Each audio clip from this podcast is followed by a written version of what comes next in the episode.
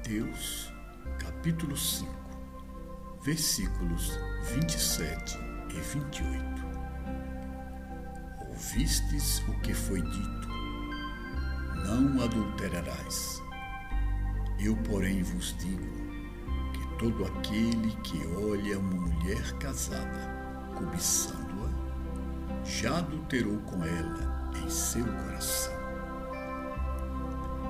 Evangelho de Lucas, capítulo 16, versículo 18.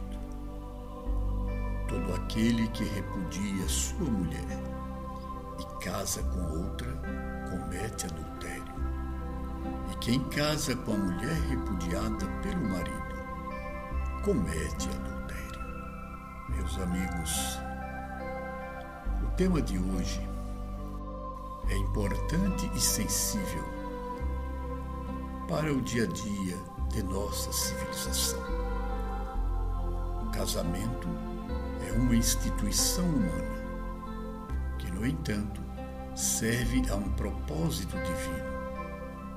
Em primeiro lugar, a reprodução da espécie e, em segundo e principalmente neste segundo lugar, ao propósito do amor, a realização do amor que é a fonte da vida, a fonte e a base de sustentação do universo. Trata-se de um tema que exige atenção a fim de que não venhamos a cair no mero moralismo inflexível que se afasta do bom senso e, sobretudo, se afasta da misericórdia. É um tema que nos leva a ver amplamente a condição humana e o propósito humano, que comportaria uma abordagem não apenas dos fatos históricos a ele relacionados, porém também uma interpretação transcendental esotérica, digamos assim, a fim de que compreendamos a essência do amor e como ele se manifesta através do homem e da mulher para uma realização integral no âmbito universal. Portanto, farei hoje uma exceção. Em vez de tentar resumir com minhas palavras uma interpretação deste texto, destes textos do Evangelho de Mateus e do Evangelho de Lucas, recorrerei a um texto do grande escritor e pesquisador, estudioso profundo do Evangelho de Jesus, nos textos gregos e no próprio aramaico língua de Jesus, Carlos Torres Pastorino, que nos deu em vida uma obra muito sólida de interpretação do Evangelho, chamada Sabedoria do Evangelho, que eu recomendo a todos. Carlos Torres Pastorino, neste texto, tentará explicar a questão narrada por Mateus e por Lucas, de um ponto de vista histórico e espiritual. No entanto, ainda ficará faltando a abordagem mais transcendental do amor, que deixaremos para outra oportunidade, em razão da exiguidade de tempo deste podcast. E assim nos fala Carlos Torres Pastorino. Neste passo, Jesus esclarece as relações entre os dois sexos, tocando em dois pontos essenciais: o adultério e o divórcio. Quanto ao primeiro, é ele tratado claramente no Decálogo de Moisés, nos livros de Êxodo e Deuteronômio, constituindo o sétimo mandamento. Já a tradição dos rabinos Ensinava que o simples olhar de desejo, ou seja, o movimento do corpo de emoções, constituía de per si o adultério. Jesus confirma essa opinião, dando a entender que não é o contato dos corpos densos que provoca ligações kármicas entre duas pessoas, como ainda o julga a humanidade de hoje, convicta de que o homem é apenas corpo físico. Se assim fora, os homens que em seu estado de solteiro frequentam as criaturas livres, por vezes com várias dezenas ou centenas de variações, arcariam com responsabilidades kármicas intermináveis com todas elas, que não se dá. Com efeito, sendo o corpo denso uma casca externa, o veículo visível básico para a movimentação na crosta terrestre, ou seja, o suporte pesado do espírito, não são seus contatos físicos que ocasionam karmas. Só as ações espirituais, no domínio espiritual, é que provocam ligações reais. E por isso, o pensamento é que realmente produz vibrações capazes de marcar o intelecto e o corpo emocional de tal forma que só resgates futuros possam cancelar. Daí o aviso prévio e oportuno de Jesus a seus discípulos e seguidores com respeito ao pensamento.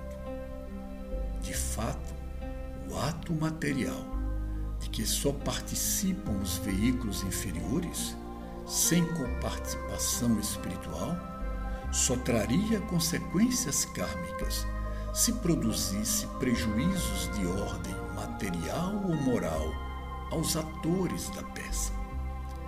Não havendo prejuízo, não acarretará de nocivo, nada de nocivo, pois não deixa marcas. Mesmo, todavia, não pode dizer-se do pensamento.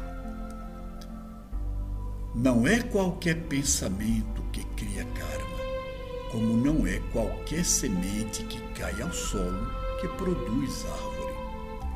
O simples olhar que admira a beleza, julgando-a uma criatura vistosa, bonita, etc., não criará karmas, que causará vínculos fortes, portanto, e portanto carecentes de resgates é o olhar insistente que provoca movimentos internos emocionais intensos, chegando por vezes até às sensações, o que demonstra ter atingido a ligação fluídica entre os dois seres, mesmo que um deles o ignore e por isso fique isento de culpa. Essa força mental em ação tem seu ponto de partida no espírito e por isso nele impregna suas consequências, que se imprimem para futuro cancelamento pelo resgate. Analisemos agora o que se entendia por adultério na lei de Moisés. Era a infidelidade da esposa ou da noiva ao seu senhor. Perante a lei mosaica, portanto, só a mulher casada e a noiva podiam cometer adultério. O homem tinha plena liberdade de ação. Se tivesse relações sexuais com moças solteiras, nada de mal havia. No máximo, se fosse colhido em flagrante, pagava uma multa de 500 ciclos de prata ao pai da moça e a levava como uma esposa a mais, podendo assim ampliar à vontade o seu harém, desde que pudesse sustentá-las todas. Simplesmente, pois, comprava mais uma propriedade ao pai, antigo dono da donzela. A mulher é que, se casada, não podia entregar-se a outro homem, pois esse fato constituía um roubo ao marido dela, já que ele era já que ela era propriedade dele.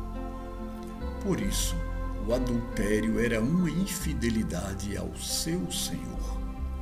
A lei mosaica mandava que, se eles fossem surpreendidos em flagrante, fossem mortos a pedradas, ambos, caso a mulher tivesse marido ou noivo.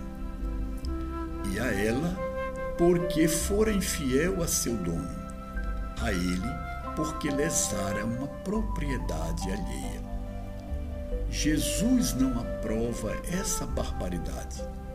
Prefere o perdão, como vemos na narrativa do Evangelho de João, capítulo 8, versículos 1 a 11. Depois, ligado a esse assunto, vem a questão do repúdio da esposa.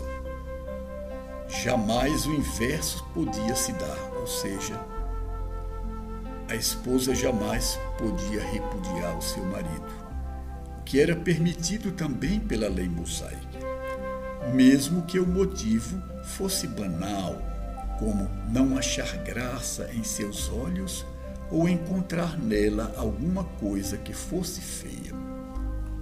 Jesus continua a autorizar o repúdio da mulher ou o divórcio, e o repete em Mateus capítulo 19, versículos 9 a 10.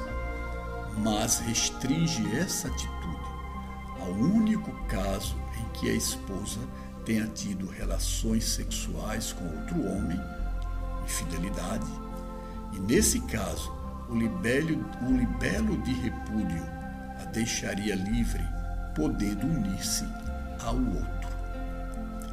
Entretanto, se o repúdio não for por causa de infidelidade da esposa, então o marido a repudiando, pondo-a para fora de casa, a empurraria para o adultério. E quem a acolhesse também cometeria adultério, porque de fato ela não estaria divorciada, isto é, os vínculos matrimoniais não estariam dissolvidos.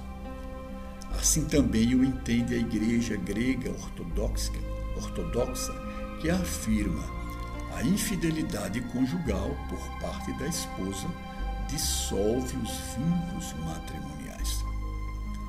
Nada se fala, entretanto, do caso de uma separação espontânea e voluntária dos dois cônjuges, quando agissem de comum acordo. A prescrição é clara e taxativa.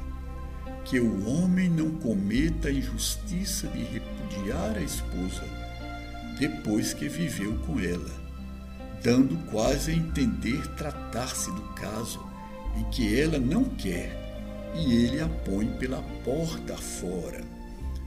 A própria exceção apontada como lista, quando ela mesma, a esposa, prefere sair de casa para unir-se a outro homem, parece confirmar que quando o afastamento é voluntário da parte de ambos, nada existe que os impeça de reconquistar a liberdade. Deixo essas considerações de Carlos Torres Pastorino para nossa reflexão.